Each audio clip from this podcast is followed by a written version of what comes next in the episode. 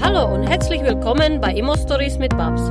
Hier bekommst du Tipps und Tricks rund um Immobilien und die passenden Stories dazu. Schön, dass du dabei bist. Hallo Babs. Hallo Max.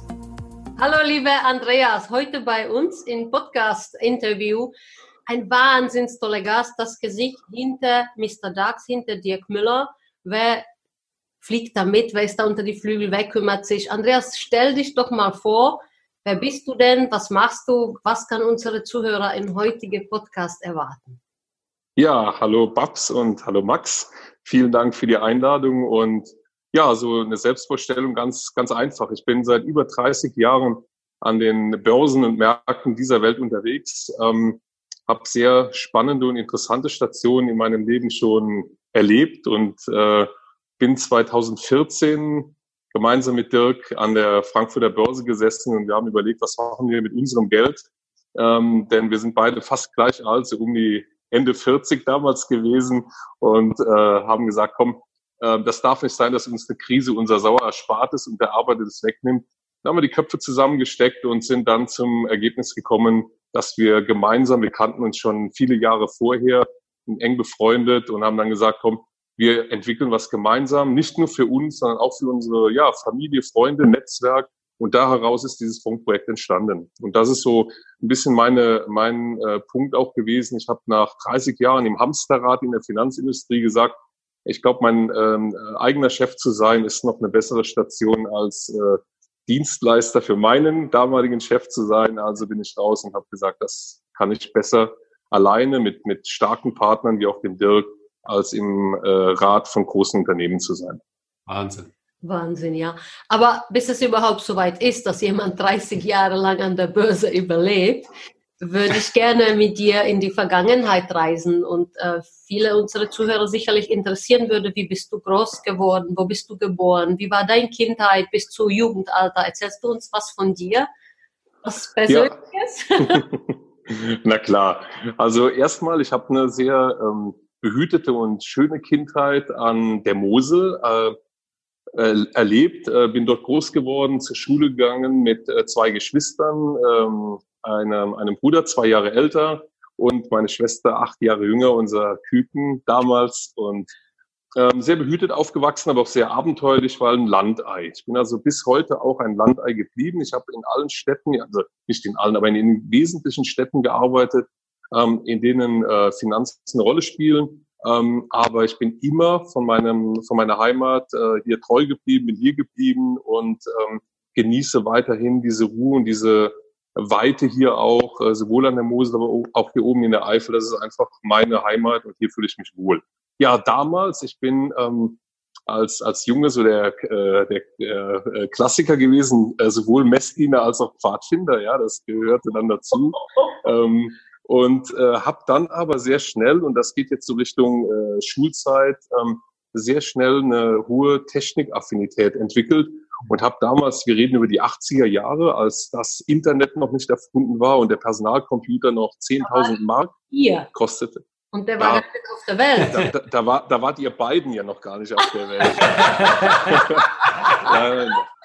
Ich, ich habe ich hab dann tatsächlich in den 80er Jahren, so 83, mit einem sehr, sehr guten Freund von mir damals ähm, selber Computer zusammengebaut, die wir aus Taiwan äh, importiert haben und haben die verkauft. Also wir haben tatsächlich ähm, unser erstes Geld und zwar an der Stelle auch schon richtig Oder Andreas, welche? ähm, sieb, 17, 18 Jahre. okay. So. Und hast du schon eine Ausbildung gemacht zu dem Zeitpunkt oder warst du noch in der Nein, nein, ich war, ich war auf, ähm, äh, auf dem Weg zum Abitur. Also wir haben das während der Schule gemacht. Wir haben dann auch angefangen, Kurse zu geben, also Ausbildungskurse für Leute, die einfach verstehen wollten, wie kann man einen Computer programmieren, weil damals gab es nicht so viele fertige Programme, man musste das selber machen. Ähm, und ähm, wir haben damit wirklich eine, eine Menge Spaß gehabt, haben äh, Computer auch an äh, Banken, ich habe äh, verkauft an die Deutsche Bank damals, die ersten Personalcomputer. Mit 17! Ja, ja. Heute Ja, wird wir das- moderne Influencer sein, ja? Ja, also heute würde man Start-up. Influencer letztendlich. Mega Ja, ja, erfolgreich. genau. Das ist Hammer, das weiß ja von dir niemand, das begeistert mich ja so, so Menschen. Ja, und wie ging es Ja. dann weiter? Habt ihr das in großem Stil betrieben, diese Computer? Ja, wir haben das äh, in dem Stil betrieben, dass wir ähm, tatsächlich äh, dann Mitte der 80er ähm, einer der größten ähm, ja, Computerinstallateure und Softwareanbieter waren, auch im Bereich Architekten, in der Finanzbranche, äh, sind dann aber studieren gegangen. Also so eine solide weitere Ausbildung wäre nicht schlecht. Und ich bin dann während meines Studiums ähm, in der Vermögensverwaltung der Deutschen Bank gelandet und habe dann dort auch Computer äh, in, im Aktienfondsmanagement von Klaus Kaldemorgen, einem der meiner Meinung nach besten und bekanntesten Fondsmanager, die wir in Deutschland haben. Bin dort in die Lehre gegangen während meines Studiums als Praktikant und bin dann nach meinem Studium direkt dort abgeworben oder, oder angeworben worden, um ähm, dort eine Company aufzubauen, ähm, die ein Joint Venture des Zürich-Konzerns mit der Deutschen Bank war und habe dort tatsächlich in, ähm, in Deutschland, aber auch sehr, sehr viel in, in Zürich und Großbritannien ähm, gearbeitet und diese Firma dann eben aufgebaut. Auch in Österreich nebenbei ähm, ich kenne jeden Quadratkilometer Autobahn äh, in, in, in, Österreich und ähm, also wirklich überall gewesen zu den, zu den Geschäftspartnern. Und es war eine sehr spannende Zeit, weil dieses Aufbauen von Unternehmen, Aufbauen von Geschäftsideen ist etwas, was mir ja auch durchs Elternhaus, mein, ähm, sicher auch durch meine Eltern, durch mein Umfeld so mitgegeben wurde. Es macht mir sehr viel Spaß und das war damals direkt nach äh, meiner ähm, nach meinem Studium ähm, bin ich dort eingestiegen und war immer der Jüngste. Und das hat mich schon ziemlich stolz gemacht. Ich war der jüngste Prokurist. Ich war der jüngste Direktor im Zürich-Konzern. Ähm, ähm, ich bin dann in die Geschäftsführung aufgestiegen, ähm, europaweit die Kundenverantwortung übernommen im, im Asset Management und ähm, habe dann am Ende nach nach diesen äh, nach diesen rund 15, fast 20 Jahre waren es in der Summe, ähm, dann den Job angeboten bekommen, ähm, Deutschlands Chef von Fidelity, einem der drei größten Vermögensverwalter, die wir auf der Welt haben, zu werden. Und habe dort das gesamte Thema Digitalisierung dann vorangebracht, immer mit meinem Techie-Hinterkopf sozusagen. Ähm, Hightech, nennen wir das, ne? Tick-Tack-Tick bei euch Männer, ne? Das ist mal ja, Hightech-Tick. Ja.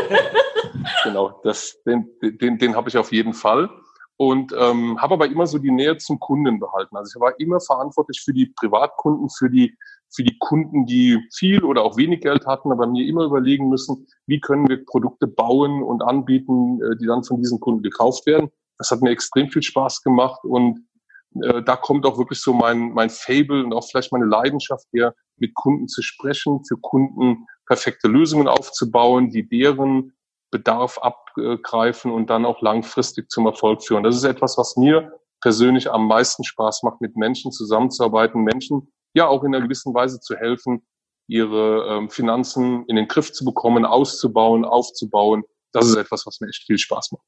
Jetzt würde mich natürlich auch interessieren, wenn du jetzt so in der, in der, in der, so technikaffin bist, in dieser, in dieser Finanzwelt unterwegs bist. Wie ähm, war das damals in der Dotcom-Blase? Als diese Blase dann geplatzt ist oder als die auf, aufgebaut wurde, ähm, wie hast du das empfunden damals?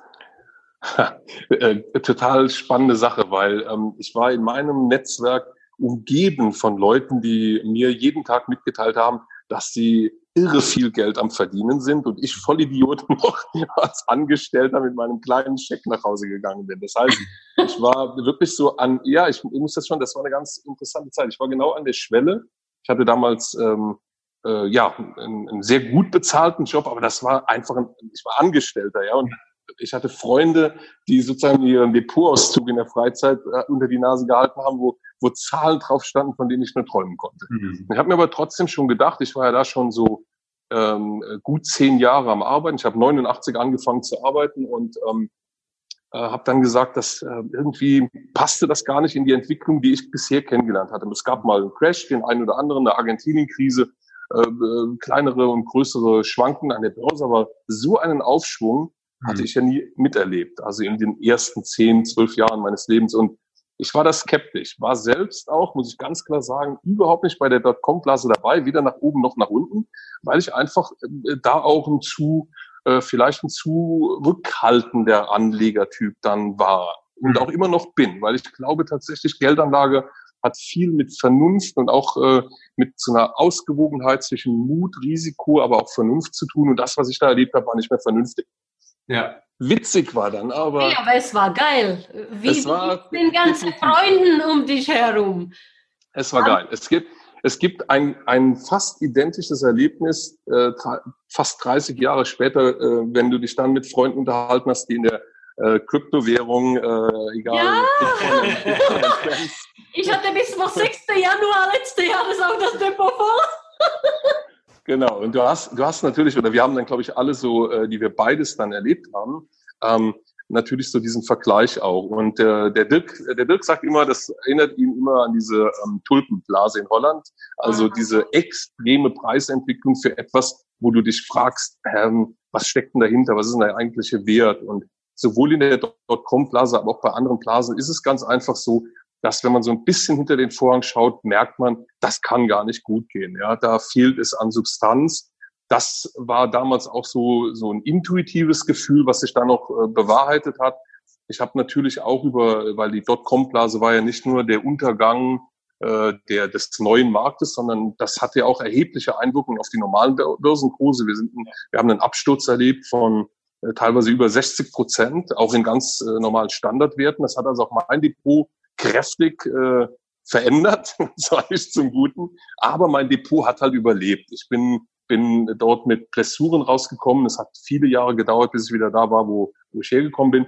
Hab aber, und das ist auch etwas, was ich immer meinen, ähm, ja, meinen Zuhörern mitgebe, egal äh, wo ich einen Vortrag halte oder, oder Schulungen mache oder in Berufsschulen Vorträge halte, ich gebe immer mit, man sollte sparen.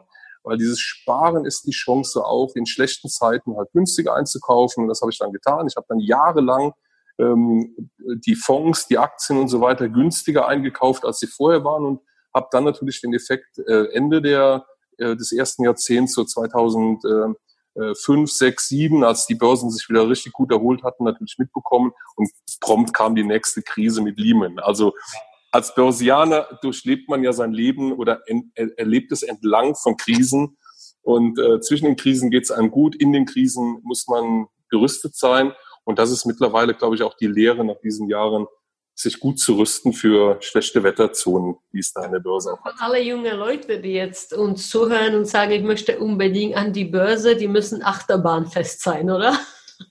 Ganz bestimmt. Ähm, man sollte aber, und ich glaube, das ist, das ist der Unterschied äh, zwischen langfristiger Geldanlage, das nennt man auch Asset Management, also wirklich mit seinen Assets, mit seinem Vermögen sorgsam äh, umzugehen und sich Gedanken zu machen, was man daraus äh, auch entwickeln kann. Und dann eben dem Teil, ich nenne es immer wirklich Spielgeld. Das ist so das Geld, ob da eine Kryptowährung dabei ist oder irgendein ähm, eine, eine Penny, ein Penny Stock, irgend so, so ein äh, Wert, der fast nichts mehr wert ist, von dem man aber glaubt, der kommt nochmal, dass man genau sein Geld so aufteilt, dass man Spaß hat mit Geld, ähm, indem man Risiko eingeht, ohne dass es einen das Vermögen kostet und sein Vermögen so anlegt, dass man später, so wie ich, so wie Dirk, so wie ihr, sicher äh, auch mit, ähm, mit Immobilien, mit vielen anderen Dingen, einfach ein Leben hat, was einem nicht mehr so die ganz großen Sorgenfalten auf die Stirn wirft, weil ähm, Botox ist teuer, ja, und ähm, Botox.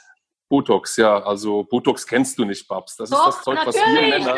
Natürlich, sehe mit, mit, mit meinem Alter so aus. Nein, nein, nein. Das, du gibst eine Alternative dazu, Andreas, aber. Das, das, ähm, das ist jetzt Fishing for Compliments, vergiss das. Also, nein, aber das ist so, ähm, ähm, ich glaube, diese Trennung ist ganz wichtig, dass man nicht immer denkt, Geld anlegen, spekulieren, Börse, das ist alles das Gleiche. Das ist eben nicht. Man muss sich vorher Gedanken machen, äh, was das Geld bedeutet, was man damit erreichen will. Und dann kann man sehr wohl hochspekulative Dinge machen. Man kann sich in Goldminen und irgendwelchen Kryptowährungen austoben, aber eben nicht mit seinem Geld, was für vielleicht mal ein Auto oder ein Haus oder äh, andere Dinge im Leben gedacht sind oder vielleicht die Altersvorsorge. Das sollte man damit äh, nicht tun, sondern das Geld aufteilen auf mehrere Töpfe. Und das gilt für junge Leute ganz besonders, weil die so den Hang haben, sich anstecken zu lassen. Auch in der, in der Dotcom-Blase damals, aber auch bei den Kryptowährungen haben sehr viele junge Menschen sehr viel Geld verloren, weil sie sich haben anstecken lassen und ihr ganzes Geld da reingesteckt haben. Und das ist halt töricht, das ist falsch. Und von uns alten Hasen kann man lernen, dass äh, die Fehler, die wir gemacht haben, ähm, muss man nicht wiederholen, sondern man sollte mehrere Töpfe haben, in die man spart und sein, und sein Geld anlegt und auch spekuliert, spricht nichts gegen, aber immer trennen, damit es nicht eine Infektionsgefahr hat auf das Geld, was man langfristig behalten will. Und wenn man das tut, dann kann man viel Spaß haben an allen Punkten, die der Markt einem bietet.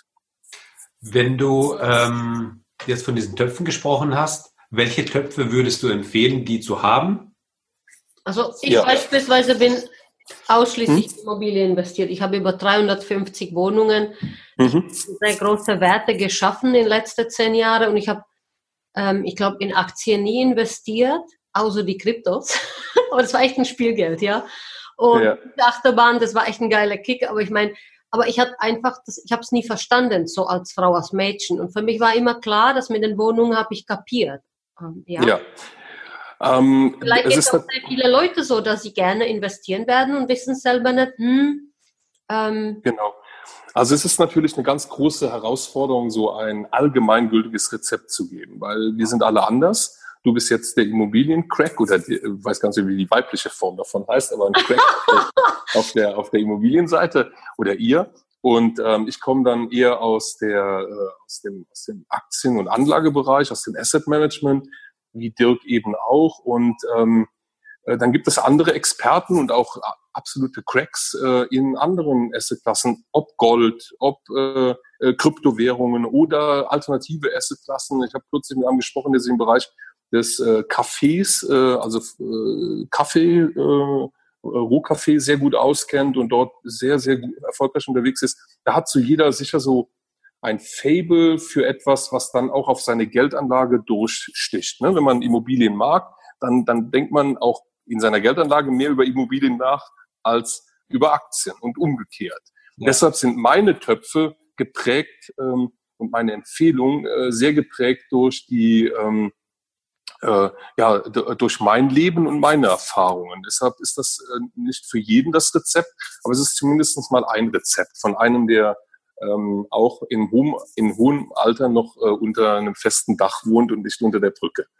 ähm, also, ähm, ich würde 70 Prozent meines Vermögens langfristig in Aktien anlegen. Ähm, und zwar bedeutet Aktien äh, nicht in Einzelwerten, sondern ich würde als Anleger den ersten Schritt und auch langfristig in Fonds machen, weil ich bei Fonds ein paar sehr, sehr entscheidende Vorteile habe, die bei einer Einzeltitelauswahl schwierig sind. Ähm, ich habe einen Profi an der Hand, den Fondsmanager, der diese Auswahl für mich tätigt. Und ich kann mich darauf verlassen, wenn ich mir einen guten auswähle, dass der ähm, äh, besser ist als der Markt. Das gilt nur für etwa ein Viertel aller Fondsmanager. Drei Viertel sind schlechter als der Markt. Man muss die, die Besten auswählen. Das ist zum Beispiel auch ein Teil meines Jobs ähm, in, in, meiner, in meinem Unternehmen. Der zweite Teil, äh, 30 Prozent, würde ich tatsächlich in äh, anderen Sachwerten, dazu können Immobilien gehören, Grundstücke, ähm, es gibt mittlerweile auch Menschen, die sagen äh, Diamanten, Whisky, Oldtimer, also nennen wir sie mal alternativ. ähm, genau, also alles, was irgendwie auch einen Wert erhaltenen oder auch über die Zeit wertsteigernden Effekt hat. Dazu gehörten die Dinge. Dazu kann man auch noch Gold nehmen. Ähm, man muss äh, dann sich darüber nur im Klaren sein, diese 30 Prozent, die sind von Stabilität gekennzeichnet, nicht von Rentabilität. Da mhm. geht es also mehr um Kapitalerhalt als um Kapitalausbau. Dass sich Gold zum Beispiel in einer Krise vielleicht verdoppeln wird, das ist schön. Aber jeder Anleger muss sich fragen, werde ich denn Gold in einer Krise verkaufen? Und das macht keiner. Das heißt, wenn man sich solche äh, Gegenstände kauft, wie Gold oder äh, andere Dinge, dann werden, wird man die in der Krise gerade nicht verkaufen, weil sie so an Wert gestiegen sind. Dann wird man sagen, bin ich froh, mein Gold zu haben, weil andere Dinge haben dann Wert verloren, aber mein Gold ist viel teurer geworden. Das heißt, die allermeisten Anleger, und das ist psychologisch bedingt, verkaufen natürlich gerade die Dinge nicht, die in der Krise massiv an Wert äh, gewinnen, sondern sie erfreuen sich daran, sie beruhigen. Mhm. Und wenn die Krise vorbei ist, wird zum Beispiel Gold wieder deutlich weniger sein, also vielleicht wieder zurück auf, auf 12, 1300 oder auf 1000 anstatt 2000 oder 5000. Und dann äh, denkt man gar nicht, dass man einen Verlust gemacht hat, sondern man ist einfach nur sicher und beruhigt, dass man einen Teil seines Vermögens in Gold hat, was, äh, und dazu kann auch eine Immobilie gehören, also um jetzt mal den Immobilienteil auch zu nehmen, wo man einfach weiß, das schwankt, aber das nimmt mir keiner weg. Das wird nicht wertlos. Also ich kann eine Immobilie, egal ob du ein, äh, eine Eigentumswohnung in äh, New York hast oder in Dubai oder äh, in Koblenz, äh, das spielt gar keine Rolle diese Eigentumswohnung verschwindet nicht in der Krise. Ja, da kann mal Mietausfall drohen oder auch ein Mietrückgang in der größeren Rezession, aber das Ding kommt nicht weg. Genauso bei Gold. Ja. Das wäre also dieser Block und die letzten zehn Prozent, und da bin ich echt ein Fan von, ausprobieren, spekulieren, wilde Dinge machen, aber eben mit zehn Prozent, begrenzt auf zehn Prozent. Und dann hat man in diesem Topf auch Erfahrungen, die man sammelt, die man für die anderen Töpfe verwenden kann. Weil wenn ich mit kleinen Aktien... Kann ich zwischendurch immer ja, reingehen, wenn mir was rein. einfällt? Jetzt sagst du, okay, 10% Spielgeld. Ähm, mhm. Eine meiner Hauptbusiness war mal früher, dass ich für die reichen Leute Portfolien strukturiert und eingekauft habe und dass solche Leute überhaupt nicht imstande waren, mit irgendetwas zu spielen, sei es Notare, wir haben gemeinsame Freunde, sei es Ärzte, sei es Juristen, sei es Unternehmer, die sehr, sehr spezifische Business-Ding machen mit sehr, sehr vielen Millionen Gewinn. Ähm, und jetzt sagst du, ja, sie soll mal trotzdem spekulieren. Und mein Erfahrungswert war, sie war nie in der Lage, überhaupt zu spekulieren. Sie wollte das auch nicht wirklich. Sie wollte immer jemand haben, wo das Geld sicher gebracht wird, sicher strukturiert wird, langfristig untergebracht von mir aus in Form von Fonds, was ihr da gerade mit dir bewegt oder in Form von einem Portfolio, was ich immer für sie gebaut habe. Aber sie wollte sich darum nicht wirklich kümmern.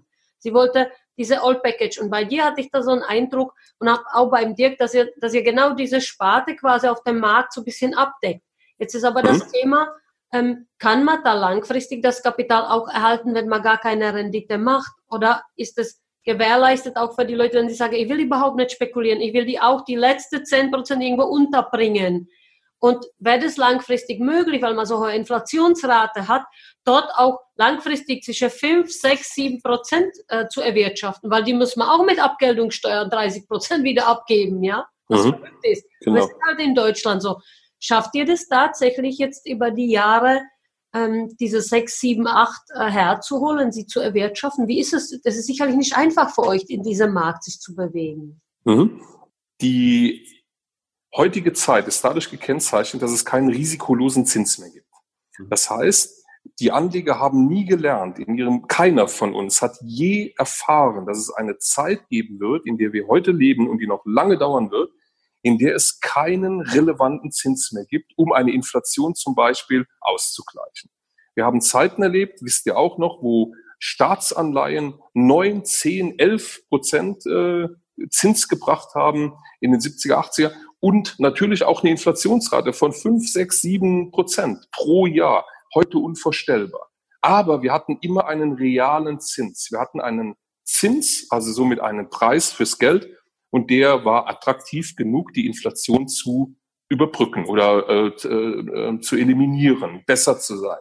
Die Zeiten sind vorbei. Wir wissen noch nicht genau, wie lange diese Zeit vorbei sein wird. Deshalb ist dieses Verhalten von vermögenden Menschen zu sagen, ich will mein Geld erhalten, indem ich auf höchstmögliche Sicherheit gehe, ist ein, äh, ja, die Quadratur des Kreises geworden. Denn es gibt keine Geldanlage ohne Risiko, was bedeutet, dass ich mir darüber im Klaren sein muss, wenn ich Risiko scheue, scheue ich gleichzeitig auch Rendite und damit scheue ich auch Ausbau und Erhalt meines Vermögens. Denn die Inflation wird in Deutschland und ich glaube auch in vielen anderen Ländern vollkommen unterschätzt, weil wir sie kaum noch kennen. Wir leben seit vielen Jahren ohne spürbare Inflation. Natürlich, alles wird teurer, da jammert die Hausfrau drüber wie der Hausmann, da jammert jeder drüber, aber das ist ja nur eine marginale Inflation von zwei, drei Prozent. Die aber reicht schon in zehn Jahren, ein Drittel seines Geldvermögens zu vernichten.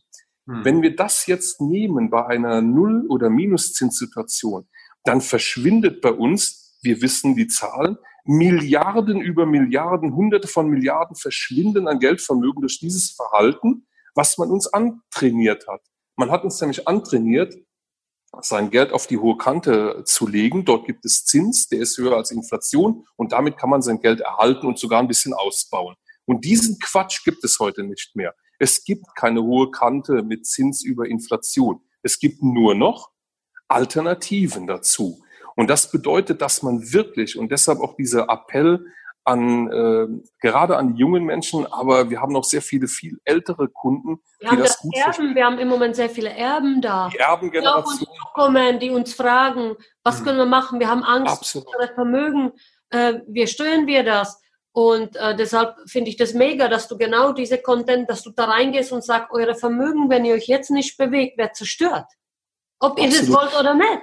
Das wird genau. passieren. Es, es, genau, Babs, du hast, du hast vollkommen den Punkt getroffen. Es wird passieren, ob du willst oder nicht. Und das ist etwas, was die Leute halt nicht kennen. Also dieses Financial Behavior, die, die, das Verhalten mit den Finanzen vernünftig umzugehen haben wir unter anderen Bedingungen gelernt. Wenn überhaupt gelernt, dann haben wir es abgeschaut bei den Eltern, weil es ist ja äh, grotesk, dass die Schulen bis heute keinerlei Finanzbildung machen. Ja, ich habe es gar nicht, ich habe es gerade eben nicht erzählt, aber ich mache seit vielen Jahren äh, ehrenamtlich Finanzbildung an Schulen, an Gymnasien, an Wirtschaftsgymnasien, Berufsschulen, sehr auch öffentlich sehr viele Vorträge, ähm, wo äh, teilweise Hunderte von Leuten kommen, einfach zuhören, was da so passiert. Und das Schlimme ist, wir laufen als Gesellschaft in eine Krisensituation. Unser Geld verschwindet ohne unser Zutun. Wir geben es nicht aus, aber es ist weniger wert in, in fünf, in zehn Jahren.